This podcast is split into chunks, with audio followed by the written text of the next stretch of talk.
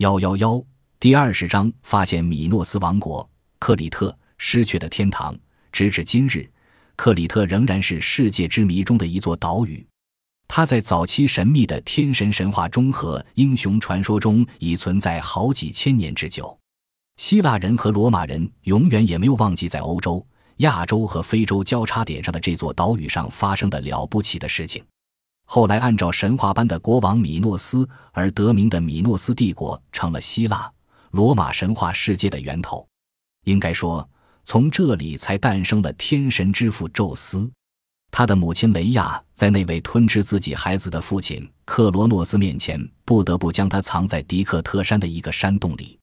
宙斯成人，体格如公牛，生得仪表堂堂。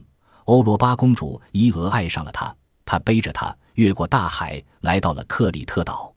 他在这里与他生了第一批克里特统治者种族：米诺斯、拉达曼图斯和萨尔佩东，都是神和人生的儿子。米诺斯最终得到了国王的王冠。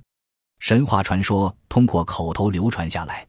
随着时间推移，叙述家们重新搅拌了在这些神话传说中所描写的事情，并对他们做了新的解释。